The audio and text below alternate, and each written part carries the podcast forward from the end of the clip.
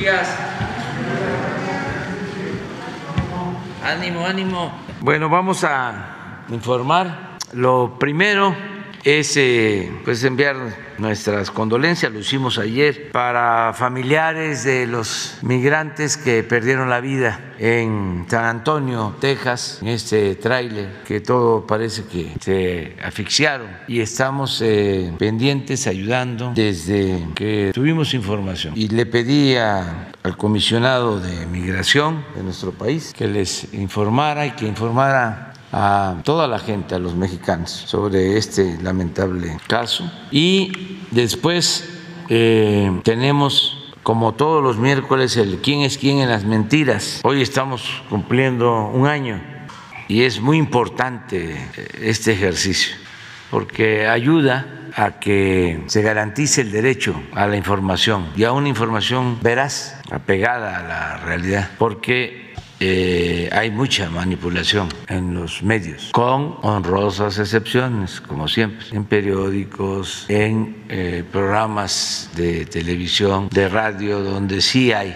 profesionalismo, hay ética, hay objetividad, profesionalismo. Eh, en el resto de los medios, en la mayoría de los medios, todos están alineados en contra nuestra y el fondo es de que estos medios formaban parte del antiguo régimen, ya sea defendiendo la corrupción de manera abierta o simulando de que se defendía al pueblo o a causas justas, porque lo de la defensa del pueblo, muy poquitos, ¿eh? todo periodo neoliberal, la prensa escrita, defensores del pueblo, raso, de la mayoría de los mexicanos, muy pocos, en la radio tampoco, en la televisión menos, pero este, se simulaba. ¿no? El me reía yo de cuando iban a llevar a cabo las reformas llamadas estructurales, prepararon el terreno. Me refiero a la reforma fiscal, a la reforma energética, a la reforma educativa, a la reforma de las telecomunicaciones y constantemente en un programa de radio que no voy a mencionar porque se enojan mucho, este, se invitaba a expertos. Acuérdense que el presidente del INE era un experto, también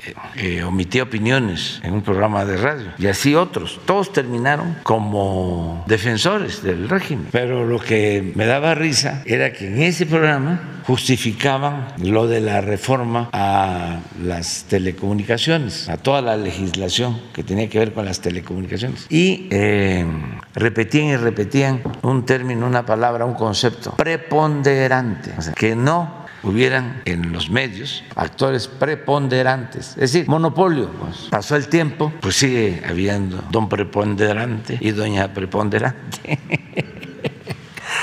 Pero eh, engañaron con eso. Lo mismo eh, la transparencia, también la sociedad civil y todo esto apoyado por los medios, las nuevas políticas públicas. Por eso es importante, pues, este, el programa este, la propuesta, eh, la exposición periódica de quién es quién en los medios para este, ir quitando máscaras. Y hemos avanzado, porque los que simulaban ya están bien posicionados del lado conservador, pero antes engañaban de que eran independientes de la sociedad civil que no tenían partido. Claro que tienen partido, son defensores del régimen, ya sea por razones económicas o por el pensamiento conservador. Entonces, por eso es muy importante que estemos cumpliendo un año con eh, esta información sobre quién es quién en eh, las mentiras de la semana. Y además es divertido porque antes se le llamaba eh, volar cuando alguien exageraba, ¿no? Pero no se sabía mucho, se podía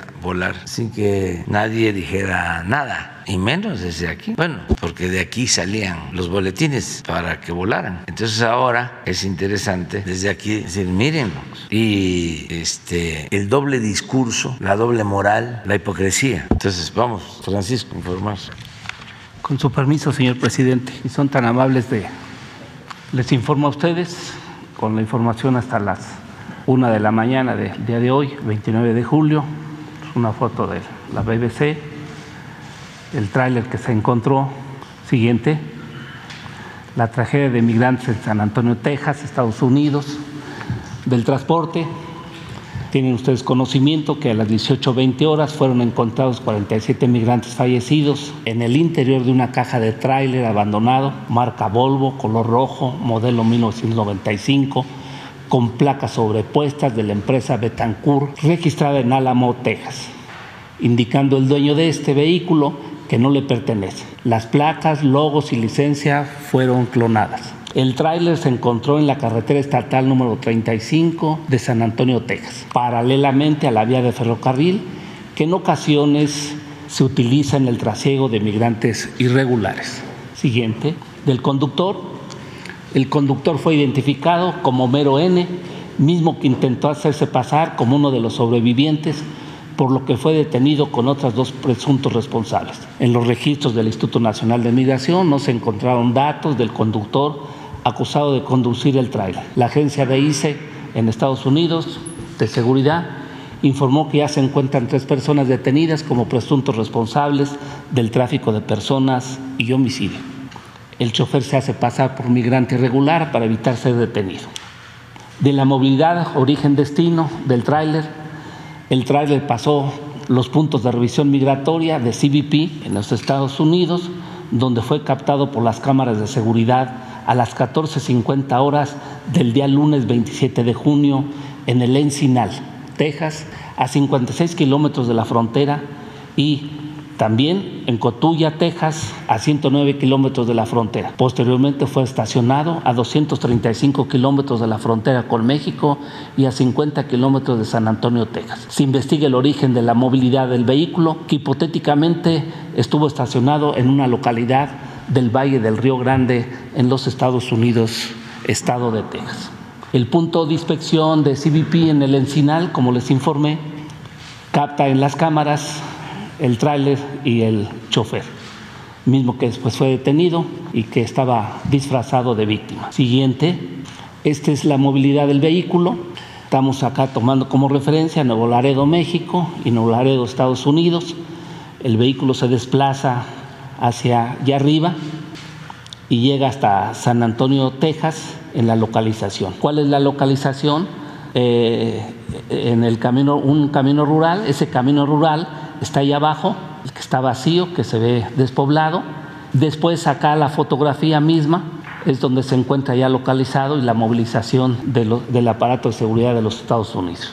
La cámara que hace la, la captación de la fotografía es el punto de inspección de CBP a 56 kilómetros, 30 minutos de Laredo, Texas. Ahí es donde captan la fotografía y pasó también por otro filtro de, migración en los Estados Unidos. Siguiente, de los migrantes, en el tráiler viajaban 67 migrantes, se incrementó a 51 el número de fallecidos, 39 mujeres y 12 hombres, fallecidos mexicanos 27, hondureños 14, guatemaltecos 7, salvadoreños 2 y un cuerpo pendiente por identificar. Asimismo, 16 migrantes permanecen en seis hospitales de la zona y entre los heridos aún hay tres mexicanos y 13 de otras nacionalidades que no ha sido posible identificar.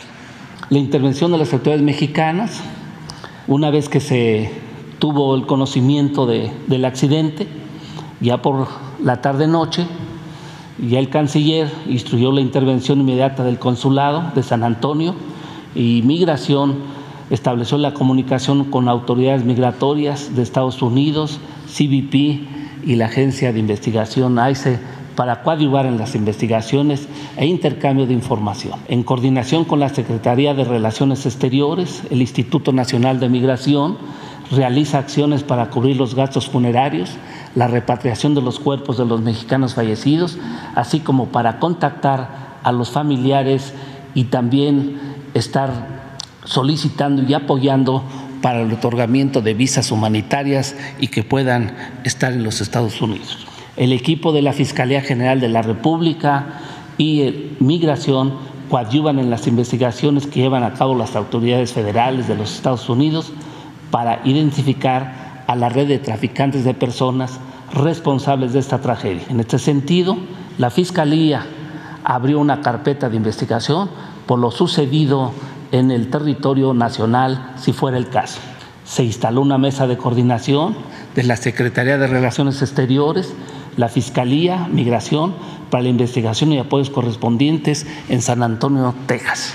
Del gobierno de los Estados Unidos, el presidente Biden declaró que su gobierno seguirá luchando contra la industria criminal para impedir que los contrabandistas y traficantes de personas se aprovechen de las personas que intentan entrar a los Estados Unidos evidentemente irregularmente. La, vicepresidenta Kamala Harris transmitió las condolencias a los gobiernos de los países afectados y señaló que su administración continuará luchando para responsabilizar a aquellos que intentan explotar a las personas vulnerables. El secretario de Seguridad Nacional, Alejandro Mayorkas, indicó también que se encuentra desconsolado por la tragedia y pérdida de vidas, ora por aquellos que sobreviven y trabajará con las autoridades de su país para ubicar a los responsables de esta tragedia y tomar medidas para desarticular las redes del contrabando de personas. El, el gobernador de Texas culpó al presidente Biden de las muertes de estos migrantes. El embajador de Estados Unidos se pronunció también y lamentó la muerte de los 50 migrantes, criticó las leyes migratorias de su país y llamó a implementar una migración segura. El gobierno de Guatemala también ha establecido comunicación con la Secretaría de Relaciones Exteriores, con Migración en México, y este, hay comunicación en relación a la pérdida de los nacionales guatemaltecos. Entonces el ministro el, anterior, por favor. Eh, este, el, canciller de Guatemala, Mario Búcaro, señaló que su país coadyuvará y seguiremos en comunicación sobre este acontecimiento. Y pidió también al gobierno mexicano que se le apoye en el retorno de los cuerpos fallecidos este, hacia su país, como se ha hecho en anteriores ocasiones. El presidente Andrés Manuel López Obrador y indicó que inmediatamente se le dé esa asistencia humanitaria. Siguiente, de la investigación relacionada a dos mexicanos, Juan Francisco N. y Juan Claudio N., con la muerte de los 51 migrantes, por tener el mismo domicilio del registro estatal del camión y durante una revisión judicial se le encontró armas. El Instituto Nacional de Migración no cuenta con registro de flujos migratorios de esas personas. Estos dos de origen mexicano se encuentran irregularmente y por lo tanto es un delito portar armas en los Estados Unidos.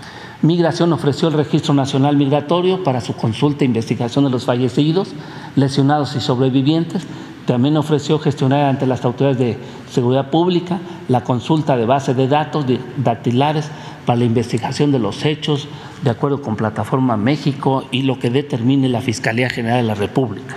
Siguiente. Ha habido ya accidentes anteriores en, San Antonio, Texas. Fue uno el 23 de julio de 2017, donde murieron ocho migrantes que fueron encontrados muertos en un tráiler en un estacionamiento de la tienda Walmart en San Antonio. Otros dos murieron más tarde en hospitales. El conductor fue condenado a cadena perpetua. Es un delito muy grave en los Estados Unidos. El 14 de mayo del 2003, 19 migrantes murieron sofocados también dentro de un camión por remolque mientras viajaban de Texas a Houston. Siguiente, de las detenciones por CBP de los migrantes irregulares que brincan hacia el territorio norteamericano. Ellos tienen dividido en nueve sectores el, cuidado de su frontera. El sector de Laredo, sector Texas, ahí se encuentra ellos en el año fiscal de, octubre primero al 21 y a junio de este mes han este, detenido a 84 mil cuatro personas. Explicarles que esas 84 mil este, cuatro, si las dividimos entre mexicanos y extranjeros, nos daría 42 mil porque casi es similar la migración de los mexicanos con la de los extranjeros. Los extranjeros hacen hasta cuatro intentos por brincar el muro. Entonces, esto es reconocido por las propias autoridades norteamericanas. Si nosotros descontamos esos cuatro intentos, tendríamos nosotros a 10.500 migrantes que han saltado irregularmente el muro. Dividido en nueve meses, que es el, año que corre fiscal, tendríamos este, 1.167 por mes, entonces tendríamos 30 días por lo tanto están ellos capturando entre 39 y 40 migrantes diariamente en ese paso fronterizo. Siguiente, esto es una vez que se conoció el incidente, ya a las 9 de la noche ya estaban los agentes de migración en, San Antonio, Texas, el subdelegado Víctor Hugo Hernández.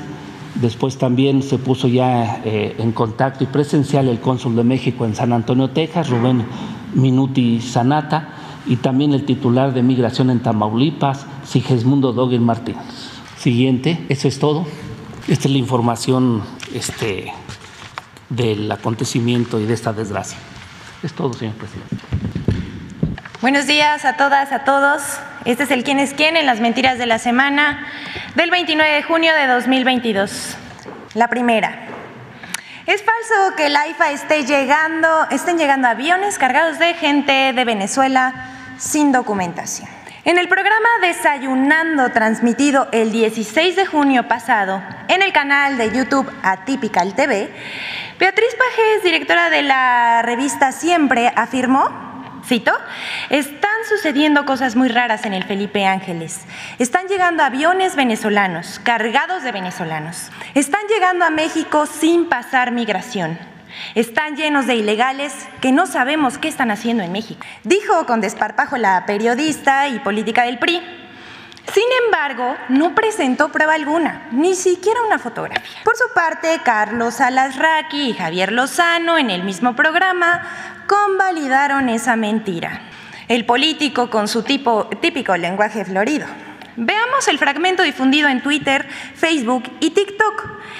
Solo como dato, solo en esta última red social alcanzaron más de 522 mil visualizaciones. Veamos. Están ocurriendo cosas muy raras en el Felipe Ángeles, porque ahí también aviones venezolanos cargados de venezolanos están llegando a México sin pasar migración. Cierto. A ver. Cierto. Ojo. Cierto. ¿no? Sí. Entonces, estamos llenos de ilegales. Pues sí. de, de gente sin documentación y que no sabemos exactamente qué viene a hacer al- a, a- a México. ¿no? Uno. Y dos, si esos ilegales, sin documentación, los estamos tolerando en México y se les ocurre hacer una chingadera en Estados Unidos, lo van a declarar como terrorismo. Por supuesto que todo lo que dice tanto la señora Pajés y el señor Lozano es falso, aunque también muestran su profundo racismo y xenofobia. En primer lugar, en el AIFA hay un control migratorio. Existen 24 filtros, 12 filtros doble, con una plantilla de 204 agentes federales de migración, de acuerdo al Instituto Nacional de Migración.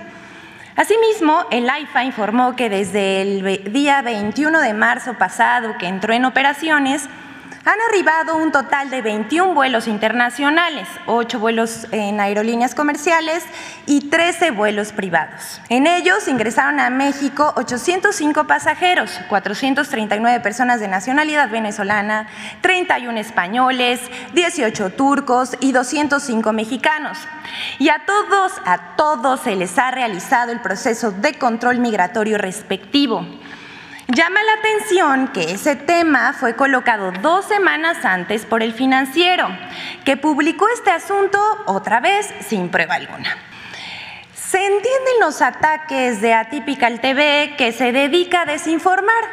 Como el propio Alasraqui ha reconocido, no importa mentir con tal de atacar al presidente López Obrador.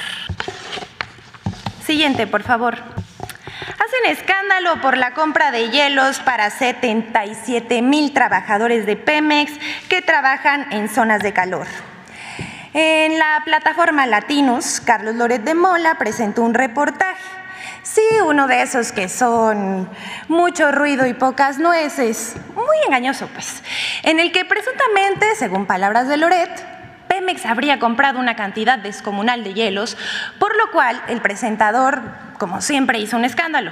Al respecto, Pemex informó que la compra corresponde al cumplimiento del contrato colectivo de trabajo que a la letra dice, en cada uno de los departamentos y dependencias en que se desempeñe el trabajo o en su enmienda eh, eh, inmediata vecindad, el trabajador proporcionará agua potable en depósitos adecuados con vasos, bebederos higiénicos, y la cantidad necesaria de hielo para la refrigeración del agua o enfriador calefactor eléctrico de agua donde lo permitan las normas de seguridad. Este contrato trianual contempla proveerlos en estados eh, como Chiapas, Tabasco, Oaxaca, Puebla y Veracruz. La empresa deberá suministrar y distribuir el hielo en bolsa de polietileno de baja densidad en presentación de 5 kilogramos en los muebles conservadores del producto en las cantidades y ubicaciones solicitadas en cada orden de suministro.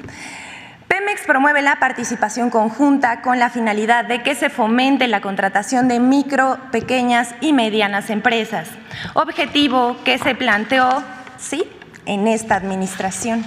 Siguiente, por favor. Primero fue el AIFA, y ahora el blanco de las críticas y de las noticias falsas es la refinería Olmeca en Dos Bocas, Paraíso, Tabasco.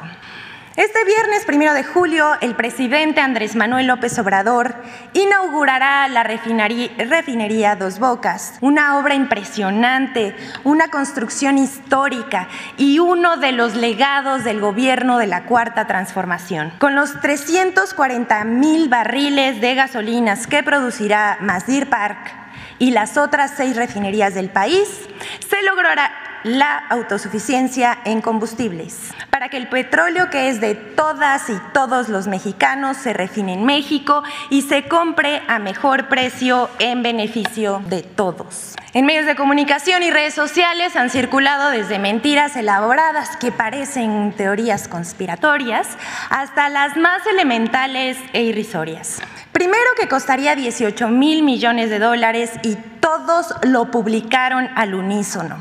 Después fue desmentida esa información. Ahora difunden el asunto de que la refinería producirá gasolinas hasta el 2025. Pero eso no es real, son cálculos de pseudoespecialistas. Vos eh, Insider, MC, América Economía, Oil and Gas Magazine, Aristegui Noticias, Carlos Loret de Mola para el Washington Post, entre otros, difundieron el nado sincronizado de que la refinería Olmeca funcionaría al 80% hasta 2025. Estas informaciones no tienen base alguna, son suposiciones el presidente Andrés Manuel López Obrador informó el 24 de junio en este mismo espacio que después de la inauguración se iniciará el periodo de prueba y que para el año 2023 pueda comenzar la producción de gasolinas para lograr el propósito de la autosuficiencia energética. Siguiente, por favor. El uso de las redes sociales para golpetear y no para conversar ni para debatir. En los últimos días hemos sido testigos de una campaña injusta que involucra al hijo del presidente de la República. Ha sido una campaña orquestada con granjas de cuentas pagadas, operando mensajes masivos llenos de odio. En la red encontramos un análisis interesante del usuario Carlos Jiménez, donde demuestra cómo operó esa campaña en Twitter. Se las mostramos aquí en, campaña, en pantalla, perdón. Sin importar la política en contra del abuso, acoso, Twitter Seguro, arroba Twitter Seguro. Miles de cuentas participaron con tweets y retweets mediante un hashtag de acoso selectivo en contra del hijo menor del presidente. Estos son unos análisis y gráficas. Aquí las cuentas que inician los ataques que vemos aquí del lado derecho. Acá vemos las 10 cuentas con mayor alcance. Y por último, Carlos Jiménez nos dice que se detectaron varias cuentas con retweets continuos, pero hubo una cuenta que alcanzó a emitir 257 retweets a diversos tweets con el hashtag que se promovió en 56 minutos. Esto implicó una velocidad promedio de 4.58 retweets por minuto. Como explicábamos la semana pasada, son ráfagas para generar e inflar tendencias. Hasta aquí esto, pero ya no vamos a hablar de cómo se presentó el tema de la inflación en los medios, ni el aumento de la tasa de interés por Banjico o el aumento de casos, el, manejo de los casos de violencia con editoriales incluidas para responsabilizar al gobierno, porque entonces estaríamos aquí todo el día. Pero hasta aquí dejamos la sección. Muchas gracias. Gracias, señor presidente. Bueno, no tenemos mujer, hombre, hombre, mujer, hombre, usted y mujer, ¿sí? Buenos días, señor presidente. Mi nombre es María Luisa Estrada, soy del canal La Grillotina Política. Y eh, hoy eh, traigo la investigación completa con pruebas, actas constitutivas del tema que vengo trayendo desde hace ya un año, ya cumplió, del 23 de junio del 2021, que es el tema de la corrupción de la empresa RCU ligado a Genaro García Luna, en la cual, pues bueno, eh, ha sido un año largo en donde en tres ocasiones he estado repitiendo la misma situación. hasta el día 14 de marzo del año en curso se dio la reunión por fin con el señor Alejandro Encinas, en la cual se le entregó íntegra toda la investigación con incluso hasta pues actas constitutivas. Él se comprometió a una nueva reunión para pues comentar qué avances se habían tenido porque se comprometió a que la investigación la iba a entregar al secretario de Gobernación para que no se filtrara información. Hasta el día de hoy no nos ha vuelto a contestar. A partir del 14 de marzo del 2022 que nos reunimos con él, no nos volvió a contestar ni llamadas, ni mensajes, ni absolutamente nada, ni él ni sus asistentes. Eh, otra de las cosas es de que eh, a partir de ahí, pues nuevamente pues, se vienen las amenazas y eh, tomamos la decisión, el compañero y colega eh, J. Jesús Lemus Barajas y una servidora, pues de hacer pública la investigación y entregársela en manos propias porque em, apenas salió hace unas semanas que nuevamente se había vuelto a dar un contrato a pues RCU. Y este es, este es un tema preocupante porque nosotros sí tenemos las pruebas. El último día que yo expuse este tema fue el 23 de diciembre del 2021, que de hecho me tocó que estuviera Alejandro Encinas. Eh, a partir de ahí, pues bueno, se dio una serie de situaciones, se me vino otra campaña de desprestigio en mi persona, en, la cual, eh, pues ahora desafortunadamente fueron pues de compañeros eh, en YouTube, ¿no? También eh, hay que mencionarlo que, como dice usted, pues la calumnia, pues si no mancha, pues sí tizna. Y le vuelvo a repetir, yo tengo familia y uno como periodista lo único que tiene es la credibilidad. La campaña de desprestigio inició a partir de una carta que emitieron en la Secretaría de Gobernación Información que tenemos corroborada que fue ordenada por el funcionario Enrique Irazoque. Enrique Irazoque emanó del Calderonato. Él estuvo como comisionado de derechos humanos en Nuevo León. Tenemos testimonios de eh, madres rastreadoras en donde ellas acudieron cuando Enrique Irazoque estuvo al frente de eh, la Comisión de Derechos Humanos y jamás hubo resultados. ¿Quién puso a Enrique Irazoque en el puesto en el que se encuentra precisamente en el mecanismo. ¿Cuál es la función que juega Enrique Irazoque en el mecanismo de protección? Él es o era hasta que la Secretaría de Gobernación hace unas semanas pues eh, toma el control.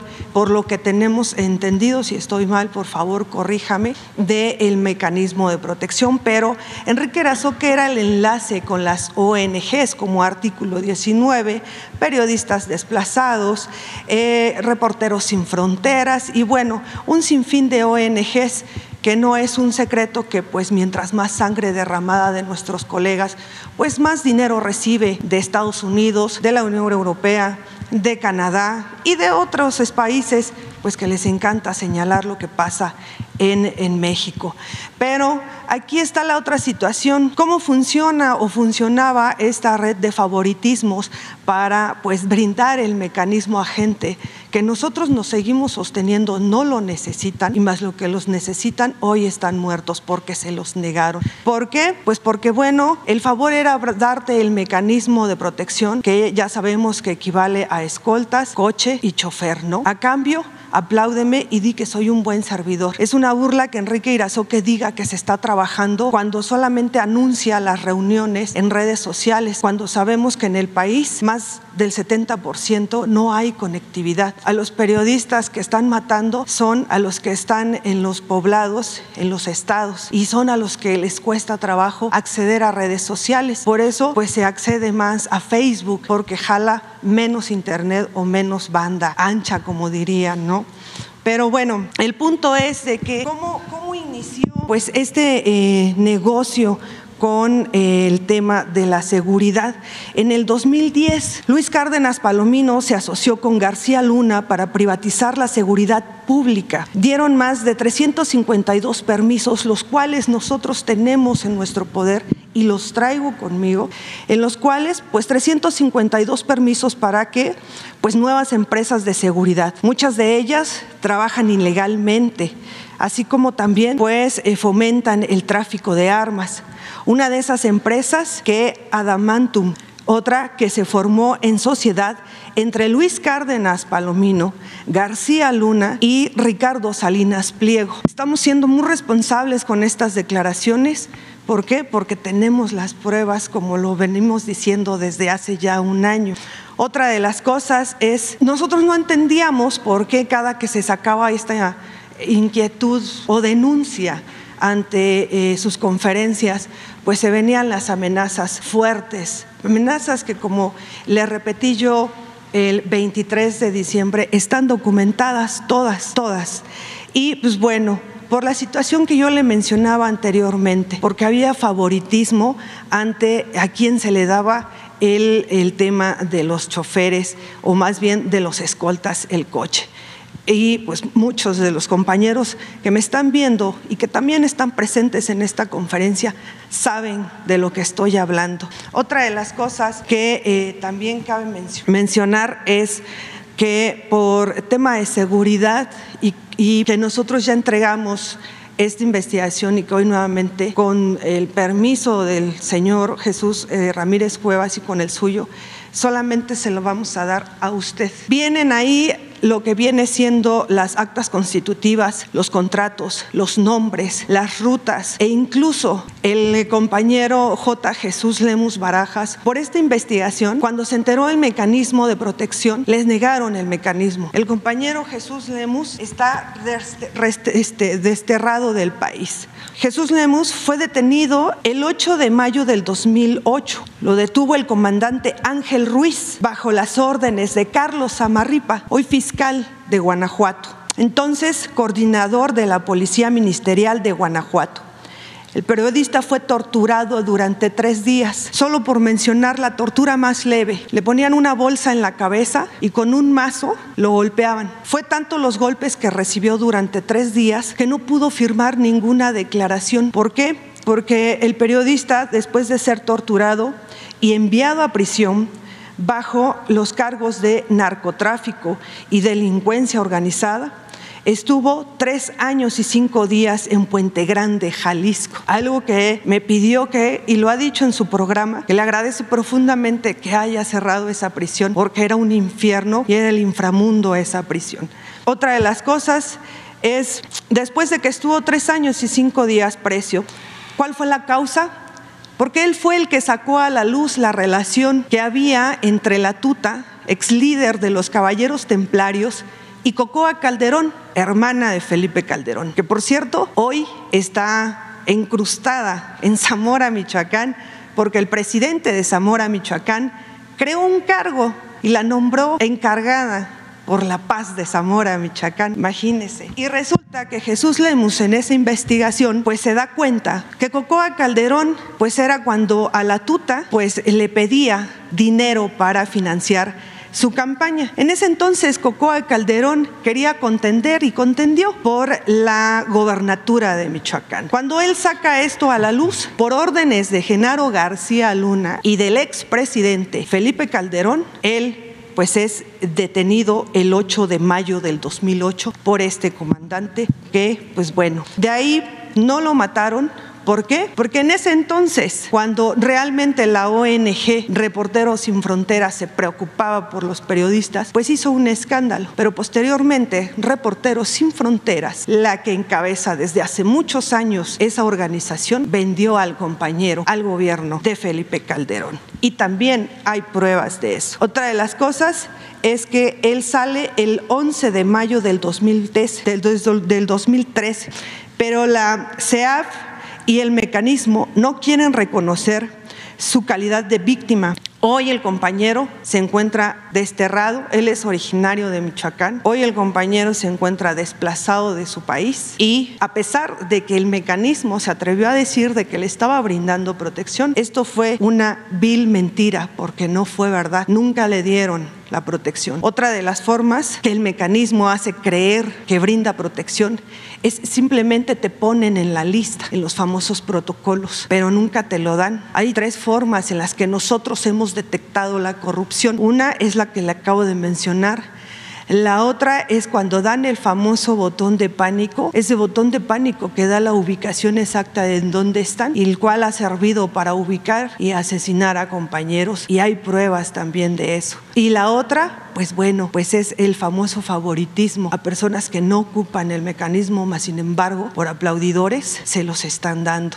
La otra, para finalizar y hacer eh, la pregunta, es, ¿por qué se mantiene si usted en, varias ocasiones ha mencionado que nada que tenga que ver con Genaro García Luna ni eh, con todo el tema del calderonato podría estar en su gobierno. ¿Por qué la aferración de mantener a Enrique Irazoque al frente de un puesto que no está dando el ancho, que traemos pruebas de la corrupción y que para salvar el pellejo me quiso someter a una campaña de prestigio? En la hemeroteca del gobierno federal, ahí está la, la carta que pidió que se publicara en nombre de la Secretaría de Gobernación y esto fue después de que yo expuse el 23 de junio de hace un año, en donde la carta dice, el pasado 27 de octubre del 2020, en la conferencia matutina del presidente Andrés Manuel López Obrador, la periodista de la grillotina política, María Luisa Estrada,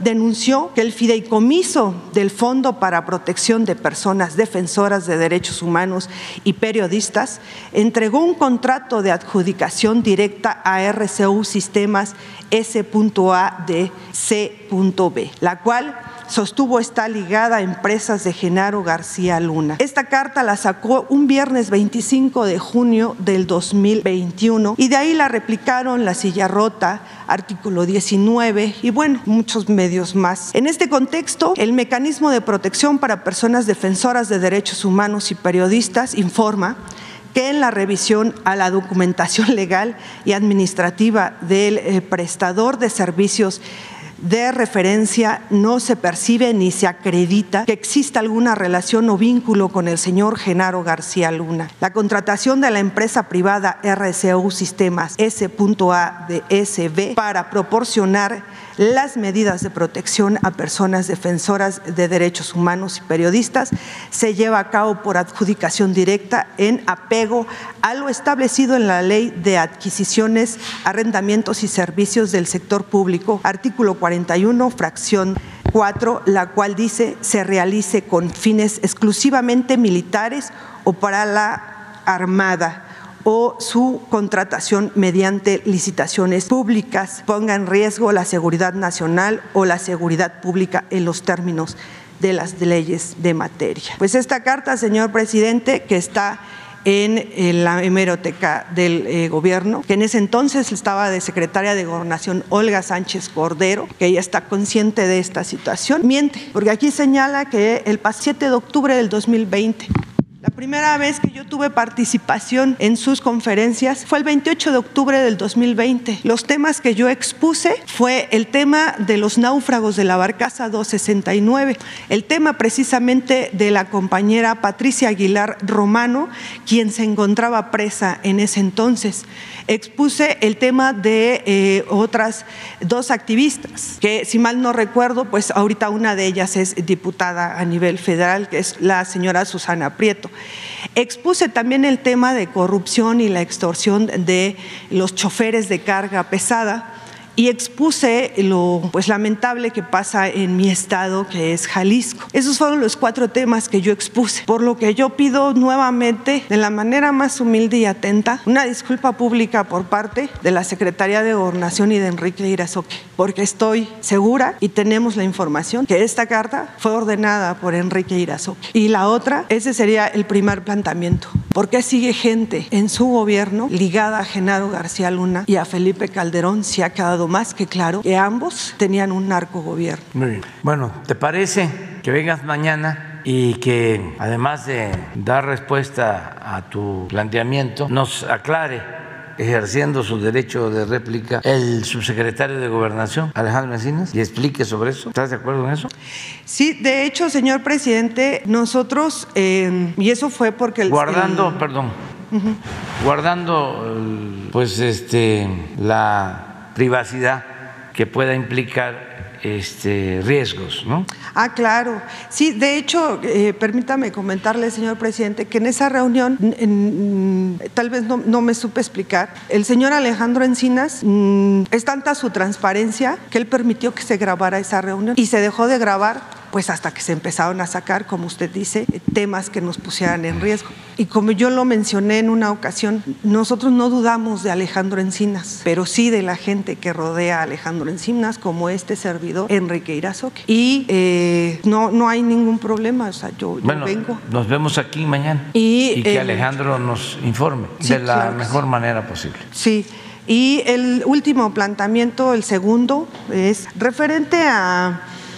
Ahorita todo el mundo está sacando el tema de la violencia que está pasando en el país. Todo el mundo se queja. Todo el mundo me refiero pues a, a los periodistas y a los medios de renombre, por decirlo de alguna manera. Pero lo que no se está mencionando, sobre todo la gente que nosotros, por ejemplo, una servidora que es del estado de Jalisco, otros compañeros que están en los estados donde está la violencia, ¿por qué no se menciona o por qué no se saca a la luz que esto también se debe a que todavía sigue existiendo narcopolíticos, narcoservidores, narcopresidentes municipales, narcoregidores. Los asesinatos de los compañeros periodistas han sido por narcodiputados, narcogobernadores, narcopresidentes municipales, cosa que no se dice abiertamente. Hay un claro ejemplo y lo digo con mucho respeto a la compañera Miroslava, ex corresponsal de la jornada precisamente en Chihuahua, quien su asesinato fue ordenado por panistas. Y así podemos contar varios asesinatos de compañeros que han sido ordenados por personas que están disfrazadas de servidores públicos, pero que ellos mismos o ellas mismas buscan pactos con el narcotráfico. Apenas estaba o estábamos haciendo un análisis referente a la violencia de qué es lo que está pasando en el país, por qué se desató toda esta violencia. Y nuestro humilde análisis es una, antes no se decían las cifras reales, todo era mentira y todo era maquillado. A la gente lo que se manejaba era pan y circo, reality shows, novelas y hasta narconovelas también. Otra de las, otra de las cosas, perdón, es que tampoco se decía la verdad. Creemos que el día de hoy ya no se maquillan cifras, se está diciendo lo que está pasando realmente, por muy doloroso que parezca. Pero nosotros estamos conscientes, porque usted varias veces ha dicho que el presidente todo lo sabe. Nosotros pensamos que usted está consciente que la violencia está saliendo de narcogobernadores, narcopresidentes municipales, narcoregidores, narcodiputados y diputadas. Y otro tema importantísimo, los fiscales. El claro ejemplo, lo que le hicieron al compañero J. Jesús Lemus Barajas, hoy es fiscal de Guanajuato. Lo que le hizo el fiscal de Nayarit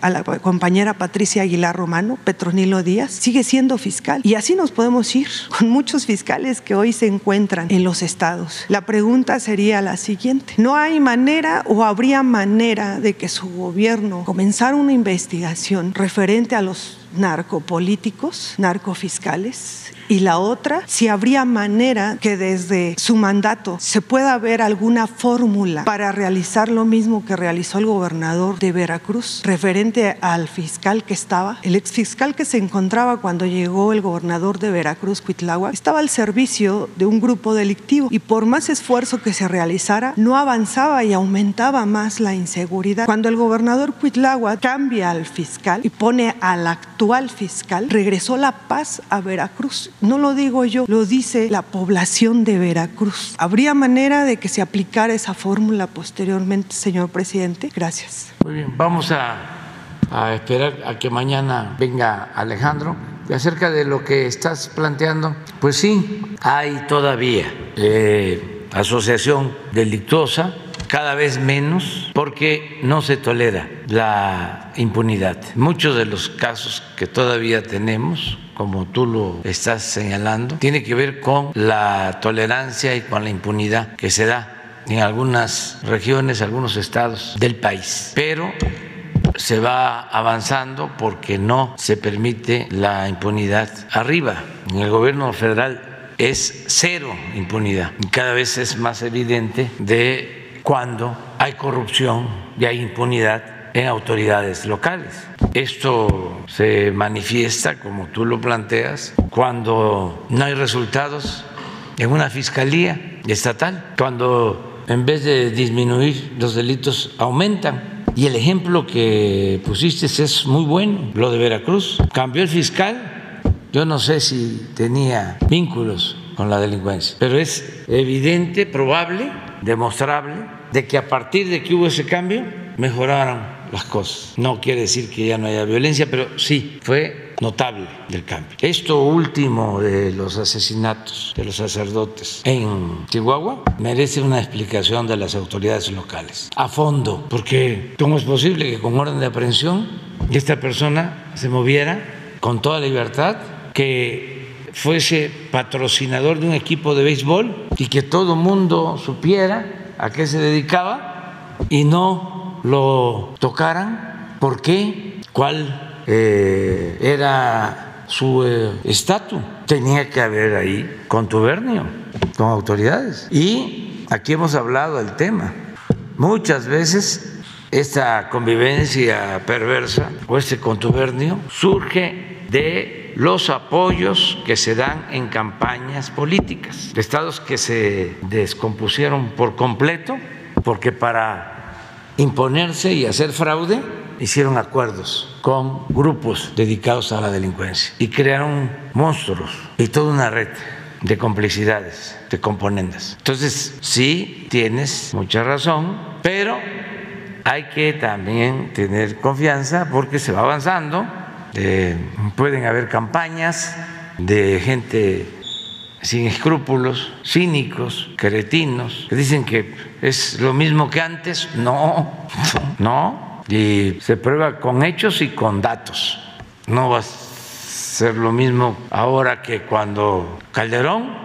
Sí, este, he estado pensando, porque últimamente han estado saliendo testimonios de testigos que han declarado contra García Luna, pero involucran a Calderón.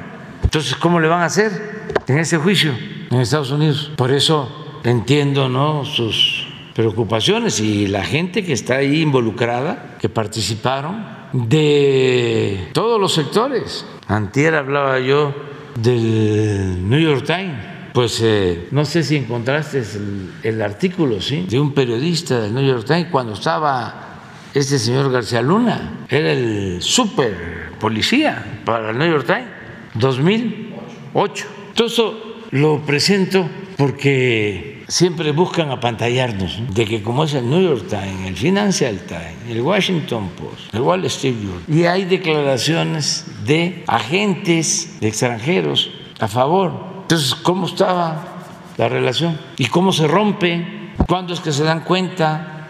Hay muchas interrogantes, pero además de eh, tenerlo como un profesional, un héroe, ahora todas las declaraciones en su contra, muy fuertes, recibiendo dinero, pero este, señalando que parte de ese dinero iba a los pinos. Entonces, ¿cómo va a ser el juicio?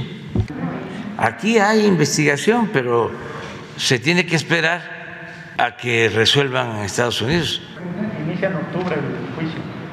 Sí, pero ya lleva mucho tiempo. Es que eh, los que están atendiendo el juicio tienen que aclarar cuando menos son tres cosas. Una, si es cierto todo lo que está en el expediente, si se prueban las acusaciones, es decir, si no está fabricada la acusación. Si dicen, se fabricó, ah, ¿y quién fue el que ordenó fabricar esta acusación? ¿De dónde surgió? ¿Qué agencia? ¿Quiénes fueron los responsables? Eso es lo primero, porque cuando pasó lo de el general Cienfuegos, independientemente de que no se tomó en cuenta a México, y es un asunto que tiene que ver con la autoridad de nuestro país y de su gobierno, yo pedí que me mandaran el expediente. Y afortunadamente, por la buena relación con el presidente Trump, me enviaron el expediente y nos dimos cuenta de que no había fundamentos. Por lo mismo, porque a veces todo lo que viene del extranjero ya es infalible. Entonces ya se revisa el expediente, se hace una investigación con la fiscalía, no hay nada, no hay pruebas. Y como sabía yo de que los que habían armado el expediente, no sé por qué razón, tengo mis hipótesis. Una, porque venía la elección esto se dio en vísperas de las elecciones en Estados Unidos. Ya a lo mejor buscaban este, la confrontación, porque han de haber dicho, se va a enojar mucho el presidente de México. Y sí me enojé, nada más que me aguanté, ¿no? Este, iba a haber ruptura y esto va a convenir a otro candidato. Eso, una. Dos, eh, venganza contra el ejército mexicano. Y tres y cuatro, bueno, bueno, todas. Pero cuando nos dimos cuenta de que no había nada, que investiga la Fiscalía, me acuerdo muy bien de que ordené que se subiera el expediente completo al Internet. Entonces nuestros abogados diciendo, no, ¿Cómo? ¿El debido proceso? No, ¿qué debido proceso? Ni qué nada en estos casos. Si se por el prestigio de México, el prestigio de una institución como las Fuerzas Armadas y el prestigio de las personas. ¿Cómo va a ser un asunto nada más de despacho? Ah, pero los que trabajan para las agencias, nuestros adversarios, nuestros adversarios políticos, los conservadores iban a decir, están protegiendo al general Cienfuegos. Entonces, para que no quedara duda, Incluso cuando la fiscalía dijo que no había este, elementos, después, cuando lo da a conocer, ya en la noche empiezan los adversarios, las entrevistas de Carmen Aristegui, un vocero de, o ex miembro de la DEA, no sé si con Carmen o con algún otro periodista, diciendo que qué barbaridad estábamos nosotros protegiendo al general Cienfuegos. Entonces, al día siguiente ya a dar a conocer el expediente. Y me acuerdo que abogados de relaciones, de la consejería, de la misma fiscalía, me recomendaban, no se puede, hay que, le llaman testar, es decir, donde aparecen nombres, borrar. Imagínense si damos a conocer un expediente testado con partes borradas, es peor, es mejor no dar a conocer nada. Digo, no, completo y sin testar nada, la verdad. Bueno, ¿por qué hago referencia a esto? Porque eso es lo primero que tiene que pasar en este asunto. Es decir, a ver, ¿hay pruebas? No hay pruebas. Y si son buenas las pruebas, ¿hasta dónde va a llegar el caso? Nada más va a ser García Luna. Por eso es un asunto interesante. Y, repito, si montaron el caso, si no hay fundamento, de todas maneras hay que investigar y castigar al que, este, como se dice en la Biblia, levantó falsos testimonios. Esa es una. Y si sí hay pruebas, ¿hasta dónde va a llegar? ¿Se va a quedar ahí con García Luna? ¿Fue solo él o se va a ampliar? Hablando con claridad sobre estos casos. Por eso hay que estar pendiente porque formalmente se inicia en octubre el juicio, pero no vaya a ser que le quieran dar largas, pero son buenos temas. O sea, no nos podemos quejar, estamos viviendo tiempos interesantes. Bueno, ¿quién quedó? Segundo. Gracias, presidente. Muy buen día a todos. José Sobrevilla, noreste.net. Al cierre del primer trimestre, presidente, de este año, la refinería Deer Park obtuvo ganancias por miles de millones de dólares, 400, dijo usted. Eh, todo indica que fue un buen acierto el haberla comprado. y que ella forma parte de su programa de seguridad energética para el país. En estos días se da también la inauguración de la refinería de Dos Bocas. La pregunta es, presidente, ¿podremos tener para 2023 alguna autosuficiencia en gasolinas, diésel y derivados en México? Ese es el propósito, que el año próximo podamos eh, procesar toda nuestra materia prima y no comprar gasolinas ni diésel, porque estamos eh, previendo que se va a prolongar la crisis de precios altos en combustibles, porque no hay capacidad suficiente de refinación en el mundo. Se dejó de invertir en refinerías. Influyó, ya lo dije, no fue eso lo decisivo, pero sí influyó el hecho de que se pensaba que iba a avanzar más rápida, más rápido el cambio energético, la transición energética, que ya no se iba a necesitar el petróleo, que eh, los carros eléctricos eh, iban a predominar que ya no se iba a consumir petróleo. Y entonces, además, vino la pandemia, se cae el precio del petróleo, muchas eh, refinerías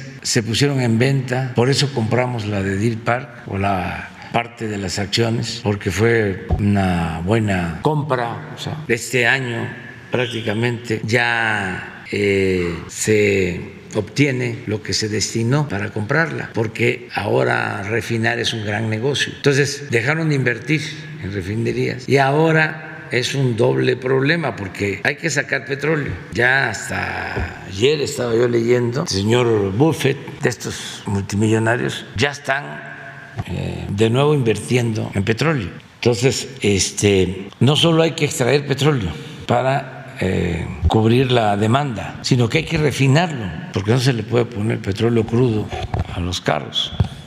Entonces nosotros tenemos eh, posibilidad de refinar toda nuestra materia prima en el 2023, el año próximo. ¿Por qué el año próximo? Porque eh, vamos a tener ya completamente terminadas las obras de modernización de las seis refinerías que existen. Le hemos invertido desde que llegamos como 40, 50 mil millones de pesos. Fue también un acierto, porque si las hubiésemos dejado como estaban, pues eh, estaríamos procesando 20% de su capacidad de estas refinerías. Las encontramos en 30% de su capacidad y las tenemos al doble, al 60%. Y las vamos a llevar a más de 80% de su capacidad, eh, cambiando plantas, todo lo que hemos invertido. Entonces, eso nos ayuda. Ya vamos a tener la de, tenemos la de Deer Park, que tiene capacidad para procesar 340 mil barriles de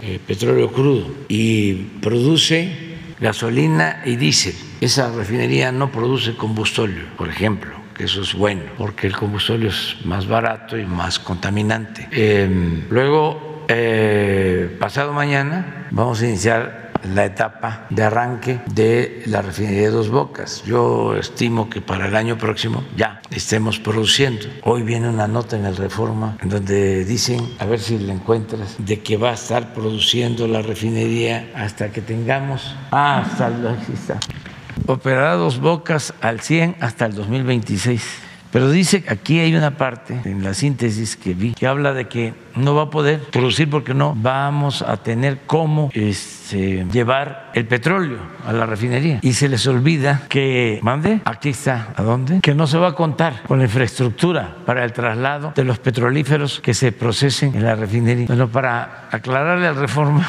porque a lo mejor no tiene, no tiene información. Este, Dos Bocas es una terminal marítima. A Dos Bocas llegan más de un millón de barriles diarios de todos los pozos de tierra de Tabasco y de Campeche y de los pozos de aguas someras de Campeche. Ahí se concentra toda la materia prima. Por eso decidimos hacer ahí la refinería, porque se tienen todas las instalaciones. Entonces, ahí hay eh, un puerto marítimo, petrolero, para sacar por barco todo el combustible este, que se necesite. Y también le recuerdo al Reforma, por ejemplo, para llevar gasolina a Oaxaca, pues la llevan en pipas de Salina Cruz o cómo llevan gasolina eh, o se lleva gasolina a Nayarit, pues de la terminal marítima de Mazatlán. Se lleva la gasolina de Salina Cruz a Mazatlán por barco y de ahí por pipas a Nayarit. Y así es la distribución, la logística de distribución en todo el país. También eh, veía yo que este, también, eh, como Elizabeth dice, nado sincronizado.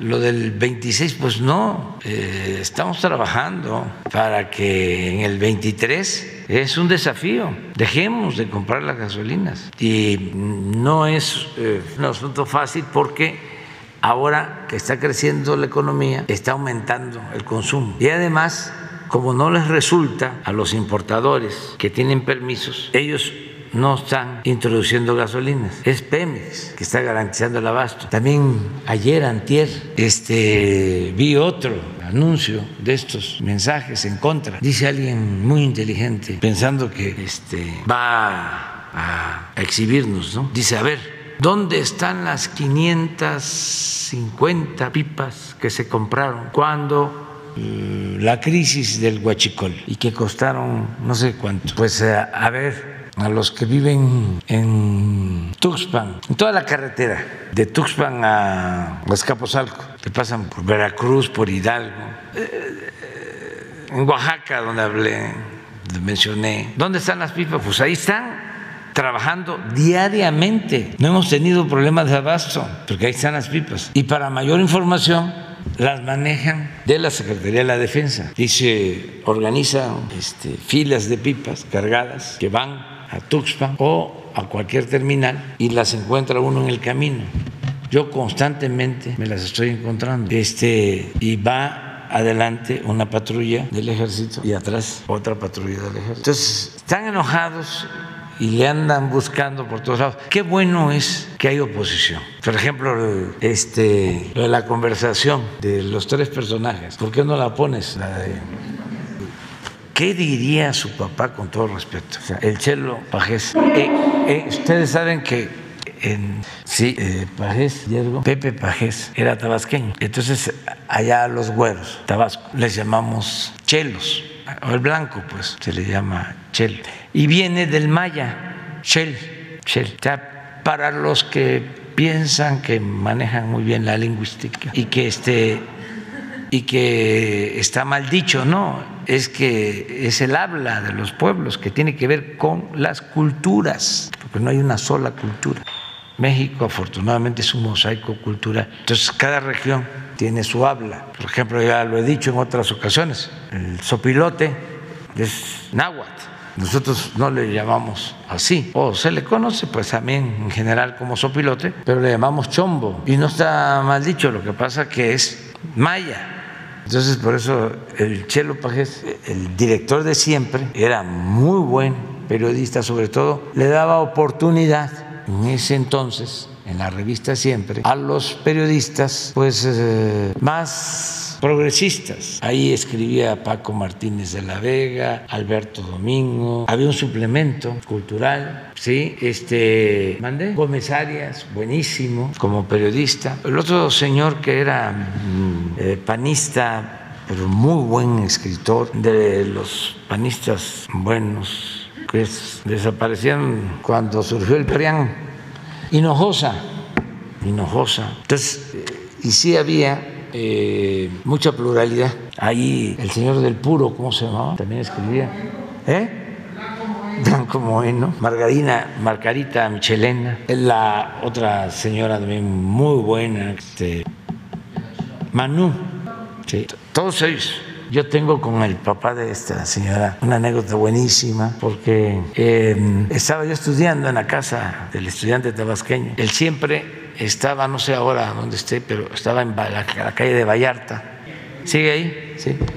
y este y pasé con un amigo, un finado, periodista, que estábamos estudiando y él se volvió periodista muy bueno, Isidoro Pedrero Totosaus, un paisano mío. ¿Se acuerdan cuando estaban las máquinas y se metían las hojas y, y se hacían este este, competencias. A ver, en cuánto tiempo un artículo de fondo. Y este, y los otros, también muy buenos, pero soplaban y, este les ganaba. Muy bueno, muy bueno, este, como periodista de aquellos tiempos. Entonces, estudiábamos y aunque nos daban comida en la casa, pues siempre teníamos hambre vieja en la casa del estudiante tabasqueño. Estaba cerca, relativamente cerca, la calle de Violeta, de la colonia Guerrero de Vallarta, que está ahí por el Monumento a la Revolución. Y un día pasamos con sábados, vamos caminando y estaba el Chelo Fajes en arriba en el balcón fumándose un cigarro. Y no sé si Totosao o yo le digo mira quién está aquí este vamos a hablar con el que nos ayude. Cómo se le llama eso un sablazo en aquellos tiempos. Y este paisano eh, queremos hablar contigo, nos permite subir. Y era mal hablado, mal hablado, mal hablado. Eso sí no lo puedo repetir. Porque nos dice, ¿qué, qué quieren? No? Pues queremos hablar contigo, suban. Y ya subimos, ya subimos. ¿Y qué quieren? No, pues no hemos comido. ¿Y de dónde son? Ah, muy característico, su escritorio y los pies arriba. Este, ya nos dio un apoyo. Ahí felices. A Caldo Zenón, una rabadilla. que ahí estaba también Caldo Zenón, muy cerca.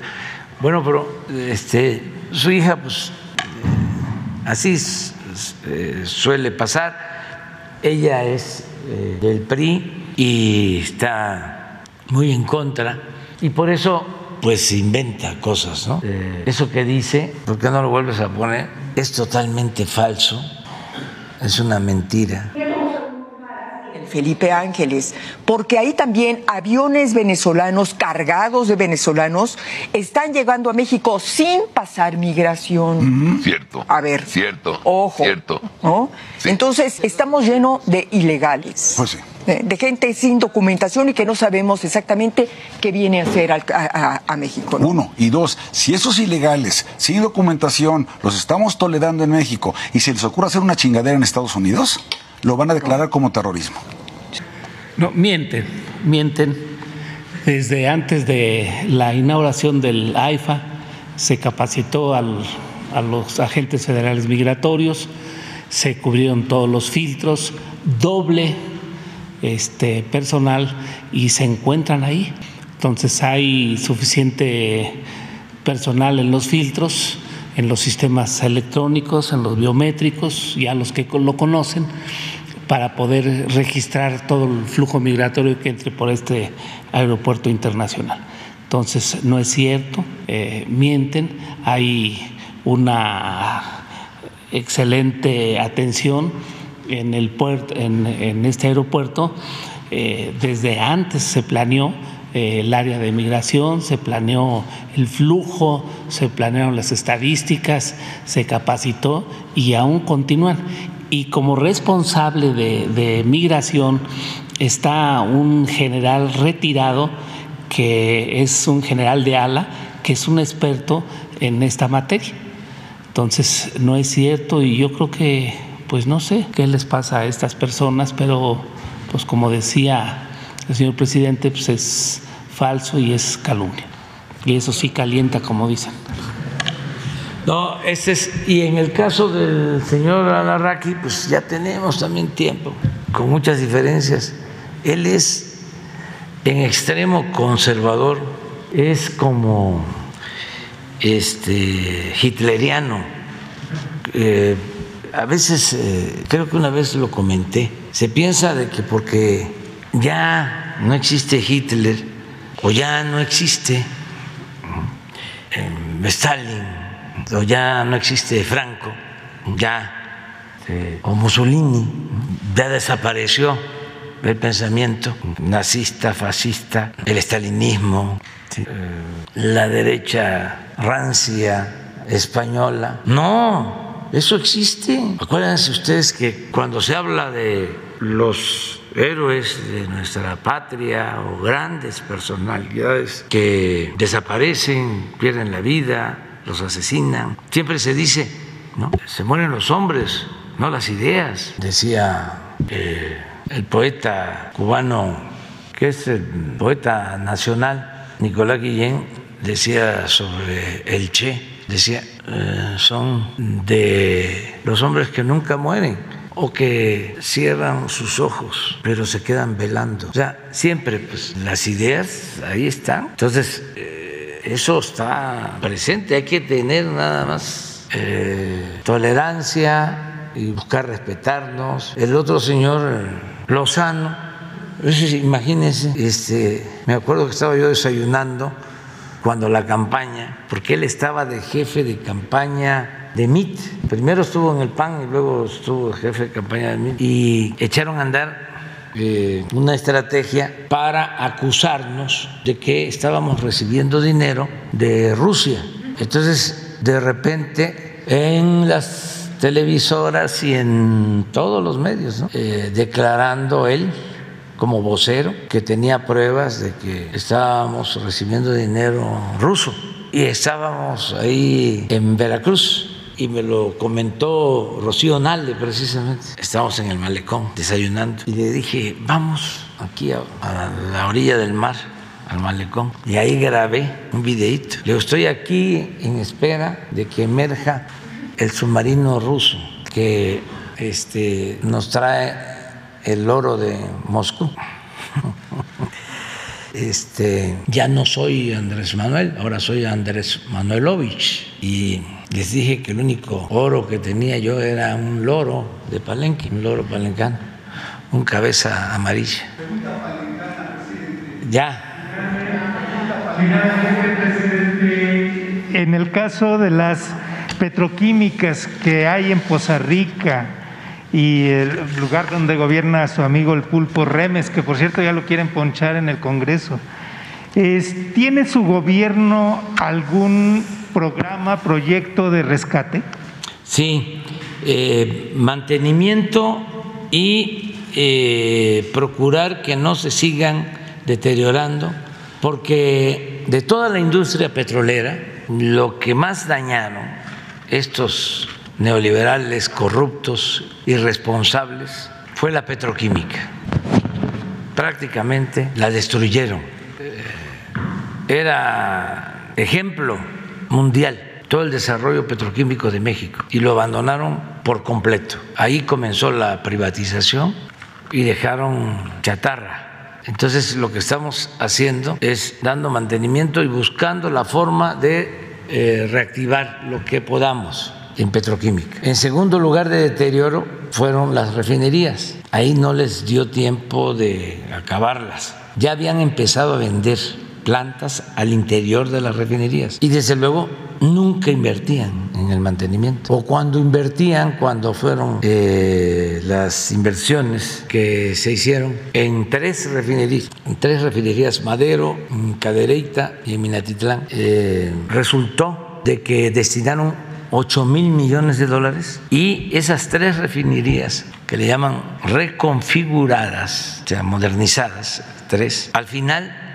a pesar de que destinaron 8 mil millones de dólares, terminaron produciendo menos gasolinas que las tres que no se reconfiguraron. O sea, cuando llegamos al gobierno, producían más Salina Cruz, Tula y la de Guanajuato, Salamanca, que no se habían reconfigurado, que Minatitlán, que Madero y que Cadereyta, que se habían reconfigurado con 8 mil millones de dólares. Es más, Madero estaba parada, llevaba como un año parada. ¿Qué hicieron con los 8 mil millones de dólares? Entonces, es las plantas petroquímicas las acabaron, bueno, dejaron sin gas a los complejos petroquímicos de Pajarito, de Cangrejera, para darle gas a la empresa Odebrecht de las cosas que, hicieron. Y lo que quedó, pero también así, en caída libre, fue la producción de crudo, porque tampoco invirtieron en exploración. Eh, nada más piensen que se llegó a extraer 3 millones, se llegaron a extraer 3 millones 400 mil barriles diarios. Esto en 2004 con Fox. Y a partir de ahí, 15 años ininterrumpidos cayendo hasta 1.700.000 barriles, la mitad. Pues ya estamos, paramos la caída y estamos levantando. Y tenemos reservas porque hemos invertido, pero el propósito era destruir la industria petrolera como el propósito era destruir la industria eléctrica. Em, de milagro y por el pueblo se produjo el cambio que pasado mañana va a cumplir cuatro años y paramos todo. Eh, ya nada más nos queda pendiente y ya estamos por resolver una eh, inversión abandonada de un campo de gas en las costas de Veracruz, ahí casi frente de, Lerdo, eh, invirtió Pemex como 1.500 millones de dólares y quedó abandonado.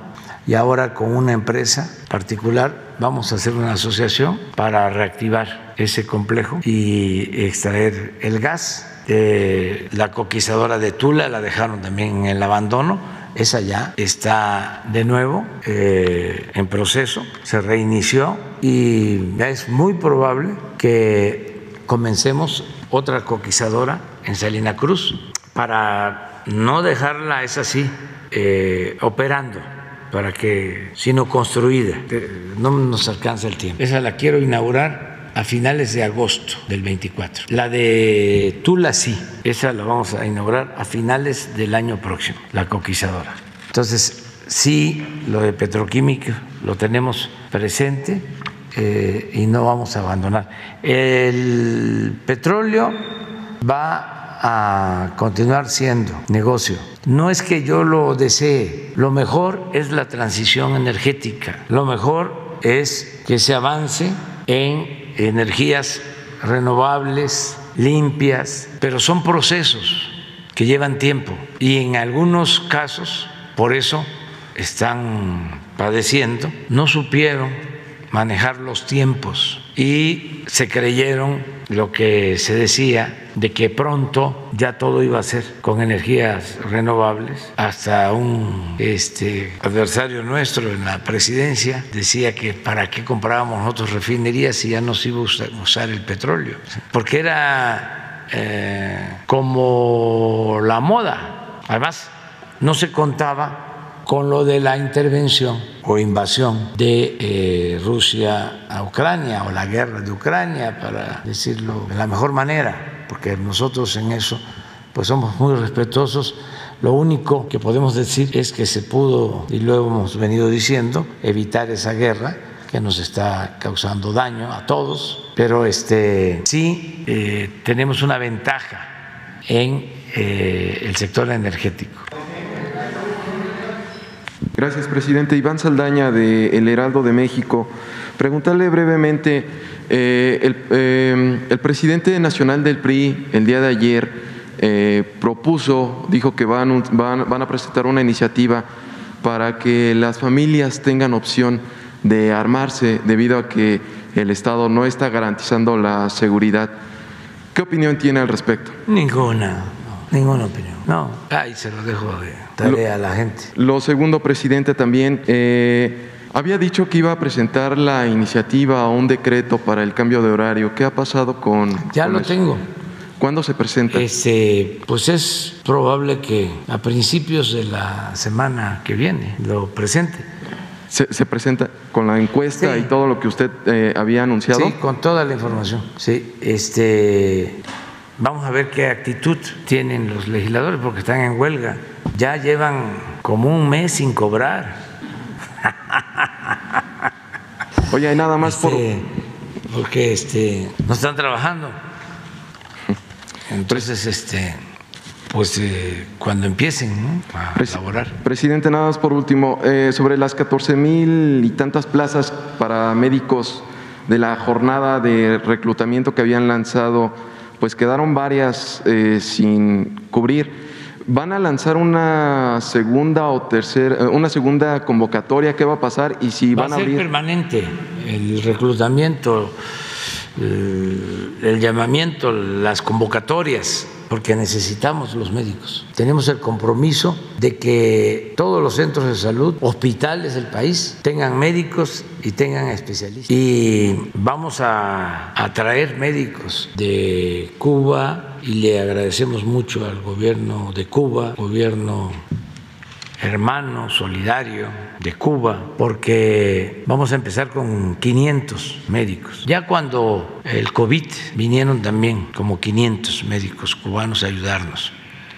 Y ahora van a venir eh, 500 primeros, pero vamos a necesitar más y vamos también a buscar en otros países porque necesitamos tener especialistas en todos los hospitales. Mi compromiso es que tengamos un sistema de salud eh, de primera como lo merece la gente. Y es todo un desafío porque estos corruptos, conservadores, retrógradas, dejaron sin médicos al país. Son responsables de que en México no tengamos los médicos que necesitamos. Esto eh, se originó por una política absurda de fines de lucro hasta en la salud, el apostar a la privatización de la salud, el poner al mercado la salud como si fuese una mercancía, como lo hicieron eh, hasta cierto límite con la educación. Pero eso no lo van a reconocer, nunca lo van a reconocer. A ver, este, que me contesten, que deben de haber investigadores sobre esta materia, nada más que son temas vedados,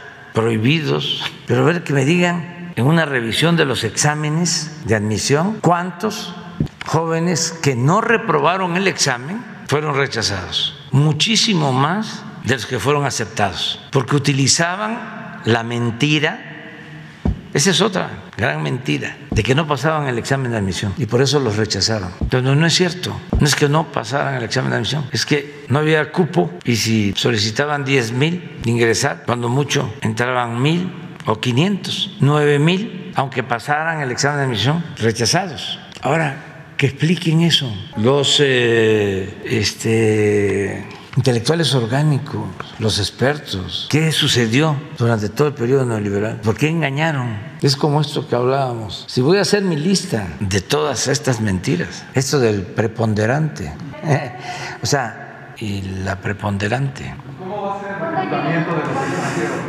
Pues vamos a que este, nos ayuden, ¿sí? primero los gobiernos, como es el caso de Cuba, este, vamos a explorar, ya estamos este, viendo eso, este, países eh, europeos, países que tienen profesionales y que además eh, siempre ayudan o actúan de manera solidaria y que nos dé tiempo también de formar a especialistas, porque ya eh, hemos ampliado el número de espacios al doble, tanto en escuelas de medicina como de enfermería y de especialidades. Cuando llegamos se eh, admitían a 8 mil especialistas, ahora ya superan los 20 mil.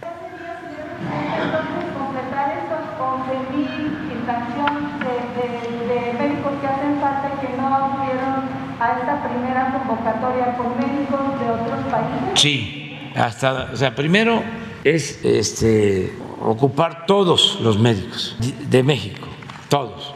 Eh, por ejemplo, llegamos a la conclusión de que en la Ciudad de México, aunque está en el programa también, porque lo que estamos eh, creando es un sistema de salud eh, público para atender a los que no tienen seguridad social, que es la mitad de la población, o se le llama población abierta, que no tienen ISTE, que no tienen seguro. Entonces, es la mitad y un poco más de la población. Entonces, eso es lo que estamos construyendo, este, levantando.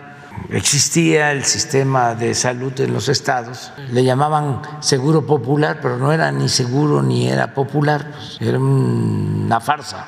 Eh, se les mandaba dinero a los estados y en algunas ocasiones ese dinero se usaba para otras cosas. Y no había médicos, y no había especialistas, y no había medicinas. Incluso se compraban las medicinas, pero no llegaban. Y el negocio lo tenían 10 distribuidores de medicinas que le vendían al gobierno 100 mil millones de pesos. Toda una red.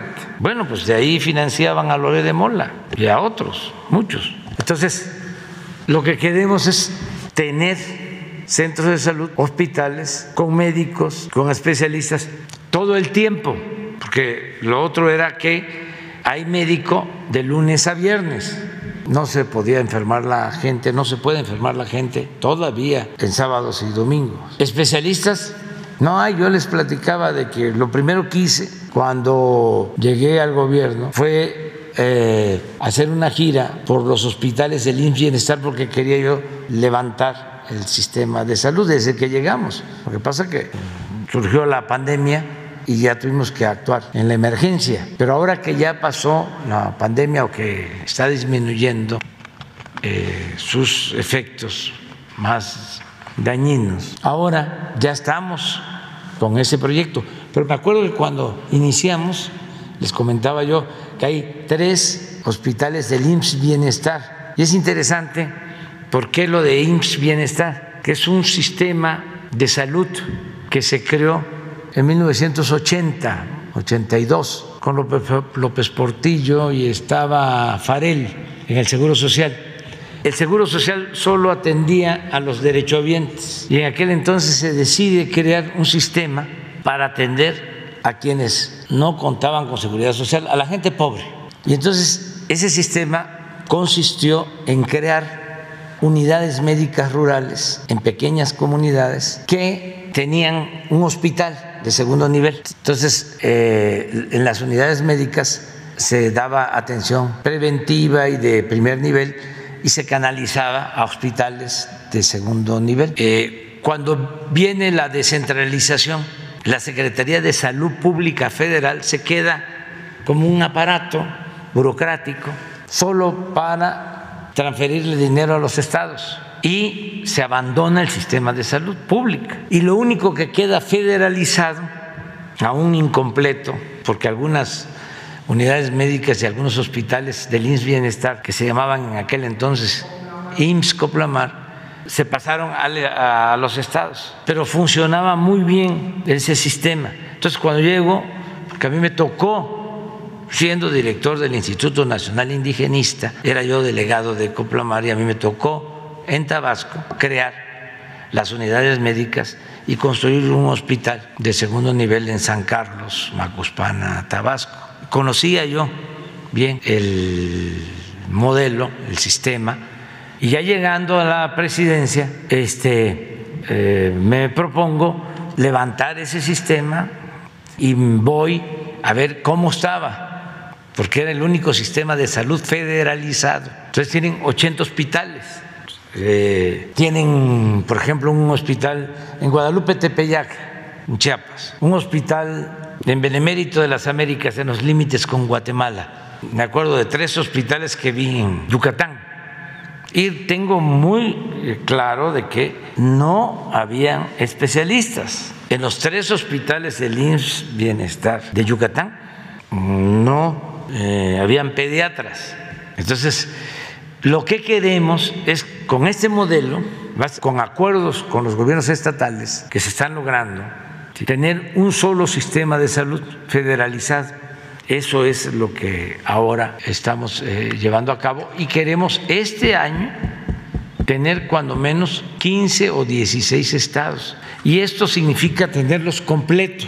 Completo es que no falten los médicos, por eso necesitamos los especialistas para la, pregunta, aunque Alarraqui y este, este Beatriz Pajés y este Lore de Mola y Javier Lozano, pero también otros, ¿no? Este, van a decir que eh, ya estamos nosotros eh, promoviendo la insurrección y uniéndonos con este gobiernos de izquierda, que yo no les llamo como ellos les llaman porque yo respeto mucho a esos gobiernos y sobre todo respeto mucho a esos pueblos. Pero bueno, esa es la historia. Entonces, estos conservadores que en el fondo, o sea, lo que les pasa es que eh, tienen endurecido el corazón y no le tienen amor al pueblo, este, se meten hasta en lo que tiene que ver con la salud. O sea, la salud es un derecho humano. Eh, ¿Cómo se iba a irse a curar a alguien a Houston. Pues es un médico estadounidense, seguramente que lo va a atender, aunque también hay muchos buenos médicos mexicanos que van a Houston y allá operan. Pero, ¿qué tiene que ver la nacionalidad, el origen del médico cuando se trata de la salud? ¿Por qué ese dogmatismo, ese fanatismo? ¿Por qué esa carga ideológica? ¿Por qué no este, apostamos más al humanismo y al juicio práctico? No, pero están encenegados, dirían en mi pueblo. O sea,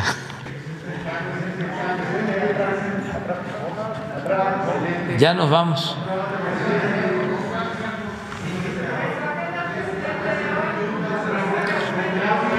No, ya el regaño ya no nos los quitamos ya. Ya yo, yo me hago responsable porque este yo soy el que ahora yo tardé muchísimo. Tardé sin lista, sin lista, sin lista. Mañana, mañana, mañana. Mañana este les doy una buena noticia, pues. No va a haber mañanera el viernes.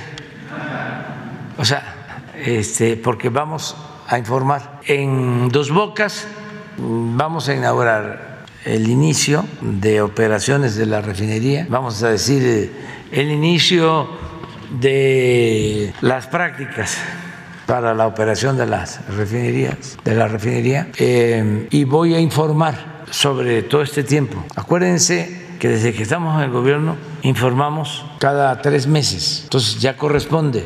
Y el día primero, además, son cuatro años del triunfo, cuatro años, o sea que estamos en, vísperas de lo que fue ese hecho histórico, esa elección. Entonces tengo que informar el día primero. También les comentaba yo de que el día 12 vamos a estar en Washington, nos vamos a entrevistar con el presidente Biden y vamos a eh, suscribir acuerdos muy importantes para el pueblo de México y para el pueblo de Estados Unidos, para las dos naciones, porque eh, hay eh, muy buena relación con el presidente Biden, muy buena relación con el presidente Biden y es una relación política y es una relación entre gobiernos que tenemos que actuar de manera responsable en beneficio de nuestros pueblos, pero también es una relación de simpatía. Yo le tengo este, simpatía al presidente Biden eh, y lo considero una gente buena y siempre va a contar con nuestro apoyo y con nuestro respeto. Entonces va a ser muy buena la reunión este, para los pueblos. Tenemos que unirnos, tenemos que este, ayudarnos mutuamente. Una de las propuestas que llevo es precisamente eh, lo de un plan de ayuda mutua para enfrentar el problema de la inflación. Esa es una propuesta. O sea, cómo conjuntamente nos unimos y eh, ayudamos a atemperar, a aminorar el fenómeno inflacionario, todo lo que podamos hacer. Claro, es un problema estructural, mundial, complejo, pero sí podemos hacer cosas que ayuden a nuestros pueblos. Recuerdo que las mercancías dejarán de tener un cobro de, de aduana, impuestos, porque eso mejoraría eh, el ingreso a la familia. Vamos a buscar la forma de ayudarnos, eh, que todos los estadounidenses, los mexicanos, eh, puedan tener un aliento, un respiro para enfrentar esta crisis inflacionaria. y esa es una propuesta. Y también, y otras cosas, y otras cosas. Pero decir hay muy buena voluntad de parte del gobierno de Estados Unidos, eh, mucho respeto hacia el gobierno de México, hacia el pueblo de México. Ustedes eh, lo han notado, el presidente Biden nunca ha ofendido al pueblo de México y eso eh, se reconoce.